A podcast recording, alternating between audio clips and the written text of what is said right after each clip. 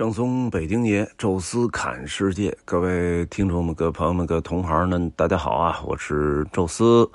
漫步老北京啊，我们接着聊啊。现在这个倒想漫步全中国啊，也出不去了，出得去回不来，所以咱们就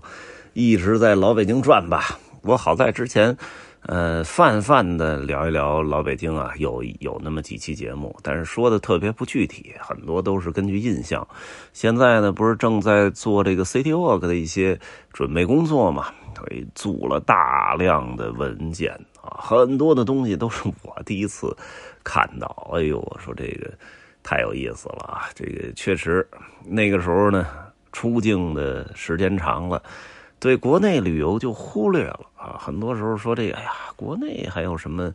可看的呀？就一直就是只要有假期呀，带着家人也都是到国外去玩哎，结果发现国外出不了了，那国内，哎呦，突然发现好多很有意思的地儿啊，什么什么这个有，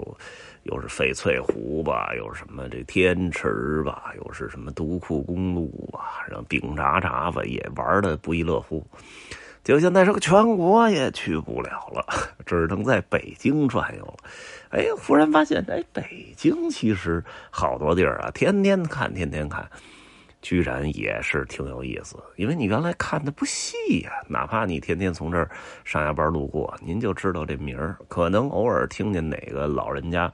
聊了两句啊，仅此而已。那真正把资料拿过来，发现很多东西也是特别有意思。咱家现在就害怕，说到时候北京都不让倒走了。说这小区里边研究研究，说漫步小区，这我估计我讲不了两集啊。咱们就漫步老北京就得了。之前呢有一期叫琉璃厂，那时候说到了有这个呃工部五大厂，什么神木厂啊、大牧厂啊、黑窑厂啊，还有这个台基厂，当然就是琉璃厂烧琉璃的。哎，但实际上北京叫厂的。地方真的不算少啊，这个确实不算少。比如说，在这个美术馆的边上有亮国厂，啊，比如说在这个西客站边上有小马厂，啊，在颐和园附近有蓝电厂，还有就是今天啊，咱们这一期节目里聊到的大磨厂。话说啊，这个本来呃是没有打算把它给设计进我的这个。呃，整个的行程当中的啊，实际上呢是头两天啊参加了一个骑行的活动，正好呢路过了这个打磨厂，哎，发现这条街呢现在修复的真的挺好的。原来可能在里边，呃，有些咖啡厅啊、茶馆啊曾经做过，但是真的是没有太去在意周围的环境。那现在呢，漫步老北京呢又设计 City Walk，你必然呢就要呃涉及到这些点，你就会多多的关注。啊，我们这次呢，实际上就是从那个三里河公园那儿啊，有一条青云胡同，一直杀过去，哎，穿过了这个鲜鱼口大街的这个这个东边这条街，啊，然后直接进去之后，好景胡同啊，然后呃叫叫什么胡同，然后直接是杀到了这个打磨厂，从打磨厂那儿拐弯去的正义路，哎，结果一从打磨厂一出来，哇，这地砖什么的重新铺好了，而且很多的老建筑。相当的有味道，重新整修好的，修旧如旧，哎，感觉上是特别的在，啊，那就是说这个打磨厂，咱们就可以专门来聊一期。后来我可能也会把它设计到我这个北京的 City Walk 里边，啊，那个地儿还真的需要你真正的走进去看一看，可能收获会更多，因为很多东西都是视觉系的，哈。为什么这么说呢？这个打磨厂这条街现在几乎已经成为了，呃，中国的现代设计的一个典范之地啊！你说现代设计，咱们想到东二环、东三环高楼大厦，那个不算能耐。你建的大这东西，好多设计师都能干，哎，但是打磨厂，你看这么小一地儿，能给你设计的空间就是一个四合院，甚至可能就是外边的三间门面房。你在这种狭小的空间里啊，螺筛壳里做道场啊，这个米粒儿上做雕刻，这个闪转腾挪的技术才能体现你这设计师很牛。所以，哎，别别看现在就全都给重新翻新之后，每一个院子都特别有味道，然后又保留了这条街在民国时期的那些店面字号还全都在啊，所以这就特别有意思啊。咱们呢，当然得从头说啊。打磨厂，打磨厂，那就是打磨东西的地儿。哎，话说呢，那时候是呃永乐迁都嘛，朱棣啊，这个把皇位拿来了，在南京待的不舒服嘛，所以就是啊，天子守国门，君王死社稷，要把这个首都从南京搬到北京。那搬到北京呢，您就得重新建。所以咱们这个北京城里边的，从城墙到故宫到天坛。这些其实都是明代的，有这么多的大型工程，那很多的这个呃不同地区的人，什么材料啊，包括工匠啊，全得到这儿集中。实际上这里呢，就是北京京郊的很多的什么铜匠、铁匠，还有石匠啊，全都住在这条街，离着这个城墙啊、故宫啊这些工地都特别近。哎，您这个加工出来的东西，马上就能卖出去。哎，所以最早就是这些，呃，工匠的住的这么一条街，这这甭管您是做铁器、做铜器还是做石器，到最后一步都得打磨啊。那时候打磨啊，就是各种粉尘啊什么的，肯定是特别的多，放在自己家院里不太合适啊，就放路边 所以那时候，哎，走过这条街全是打磨各种东西的，哎，所以后来留下这么一名啊，叫打磨厂。大磨厂啊，实际上可以算是整个崇文区，呃，最长的一条街道。哎，总长我没看啊，但是我觉得肯定是超过一公里了，应该在一点五公里左右吧。哎，后来呢，因为这个中间正义路啊这块一岔开，啊，形成了一个东西走向，等于就是东打磨厂和西打磨厂。啊，东打磨厂呢，后来就。变得越来越弱化了，因为最早的时候，东打磨厂的商业也不是很繁荣。明朝的时候都是这些工匠，到清朝的时候，其实因为前门地区繁荣了嘛，这儿都慢慢的商铺都入住了。东打磨厂呢，因为靠近那个贡院，啊，就是咱们知道啊，贡院实际上就在这个长安街，啊，现在有一个贡院六号那大楼盘啊，那就在这个建国门内。啊，您从东打磨厂一出去就崇文门啊，等于再进了崇文门一点就是宫院，所以这地儿呢是特别合适居子住，所以好多的会馆在那儿啊。同时呢，呃，也就是一些卖书的啊，包括一些卖什么年画啊、什么扇子呀什么的，就是非常有文化气息的啊，那么一条街东打磨厂。我知道这条街呢，是因为当年的呃北京导游。这个导服中心在那儿啊，一说什么什么街，就是崇文区东打磨厂街多少号？哎，我说这之前都没注意过有这么一名啊，结果发现其实就就是从崇文门 出来，地铁站出来往里溜达一点没多远啊，就是他这个服务中心，其实对着就是崇文门外大街。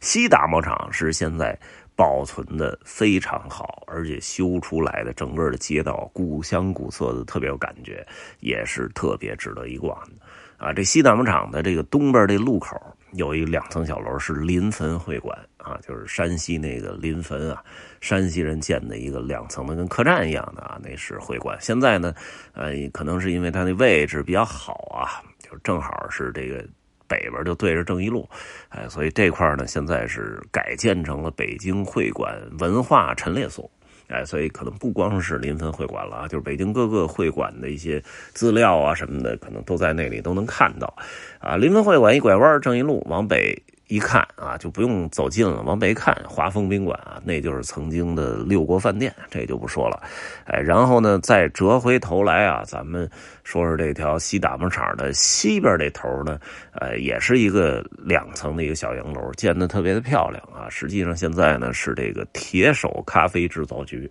这 mental hand 啊，这喜欢喝咖啡的。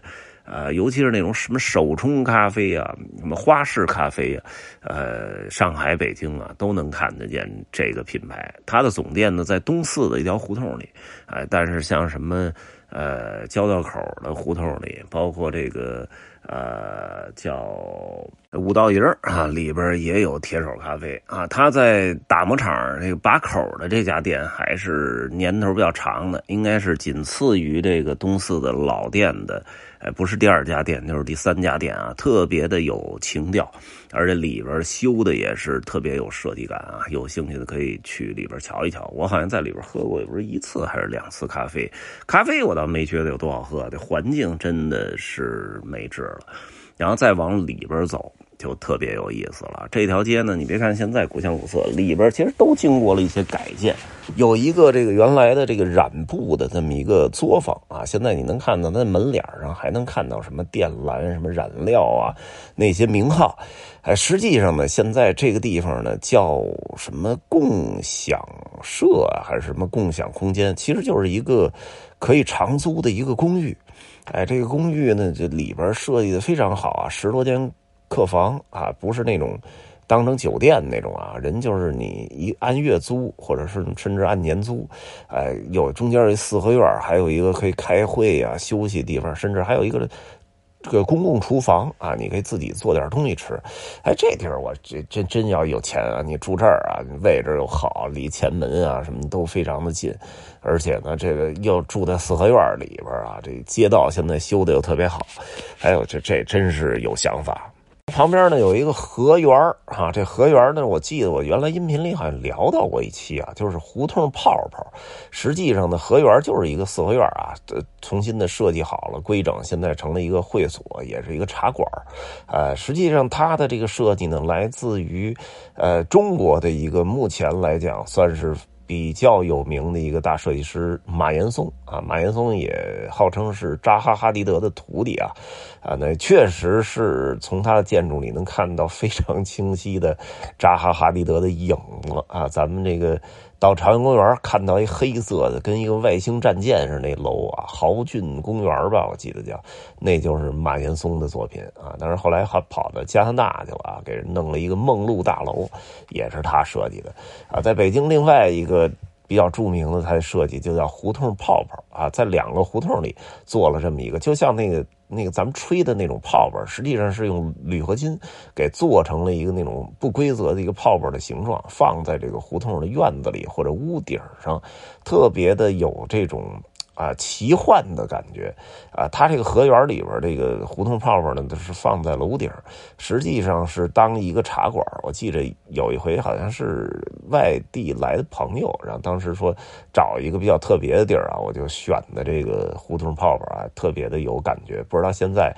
还能不能在里边喝茶或者这个拍照了啊？就是这次路过的时候看到是大门紧闭。然后还有一个院子呢，原来应该是叫三山斋晶石眼镜店啊，这个同治年间的一个老眼镜店啊，那时候玻璃还不太做的不太拿手啊，当时是用这种类似于水晶的这种石头打。磨出来啊，非常的珍贵啊。那你想想，清朝的时候能用眼镜的，那肯定都是有钱人。据说民国的这些什么要员，什么这个徐世昌啊，什么这些人都是这儿的常客啊。也是一个四合院，当然现在啥都没有了，那您就只能是重新做啊。现在具体做什么还不清楚啊。但是我查了资料呢，是那个荷兰的那个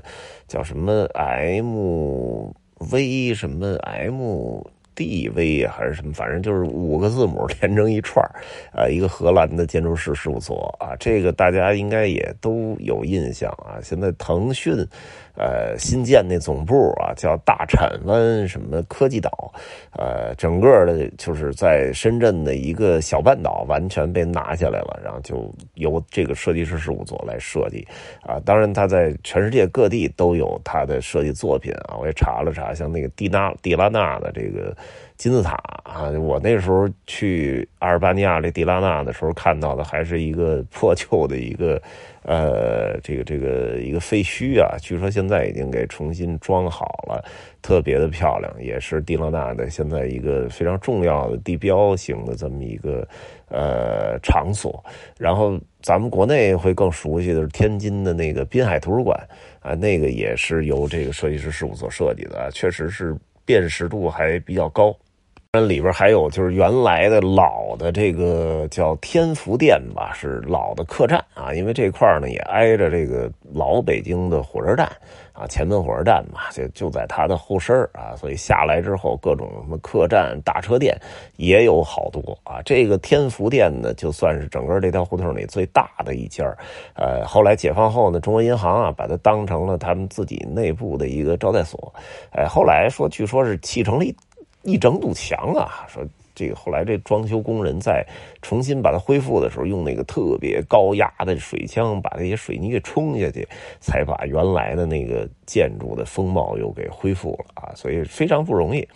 哎，这条街呢，到现在为止啊，依然有很多的本地的。呃，老百姓还在那儿住着啊，所以这就特别有生活气息。就是你不但要有这些新的东西，咖啡厅啊、茶馆啊，什么高档的、有品位的这些什么店铺，哎，更重要的就是你还要有一些本地人还愿意在这儿生活。这一下，这个烟火气就有了啊！就为什么很多旅游景点就是说，尤其是那种古城啊，大家觉得没意思了，就是因为没有烟火气了，完全就是商业的那种。内容那就大家会觉得，感觉像个影视城来这表演了，哎，但是一旦有这个烟火气，你就会突然感觉特别安静啊，特别安详啊，所以这也是大牧场能够给你提供出来的这种气氛。它旁边呢还有几条胡同啊，里边还有像什么这个，呃，叫日本的那个建筑师叫什么来着？叫啊。魏演武，哈，这这这这这字儿都不太好记啊。魏延武，哎，他设计过什么呢？就是三里屯的那个 SOHO 啊，是他设计的。还有呢，就是我印象比较深的长城脚下公社啊，当时呢是邀请了亚洲的很多知名设计师来设计，他设计那个是实际上大家最喜欢的叫竹屋。啊，就是他来做的，哎，他呢是把他的这个工作室给放在了这打磨厂里边啊，也是一个四合院啊。另外还有一个日本的一个什么，呃，音乐的工作室也是放里边了啊。所以这里边其实挺热闹的，仔细看看。哎，古代民国时期是什么店铺？然后现在又变成了一个什么内容啊？这个古今穿越还是挺好玩所以这个地儿其实也值得去仔细看一看啊。所以现在呢，我是打算呢把它放在我的 CD 沃，可能跟前门外大街大石栏呃，一天啊，然后等于在三里河公园那块兜一个圈啊，把这个西大牧场给仔细瞧瞧啊，相信应该也会有挺多的收获啊。这一期呢就跟大家聊到这儿啊，咱们下一期还得继续在北京逛。呃，感谢大家收听吧，欢迎大家在听众群多多的讨论交流啊。我们 CT Work 什么时候上线也会第一时间发通知。啊，今天就说到这儿啊，咱们下期接着聊。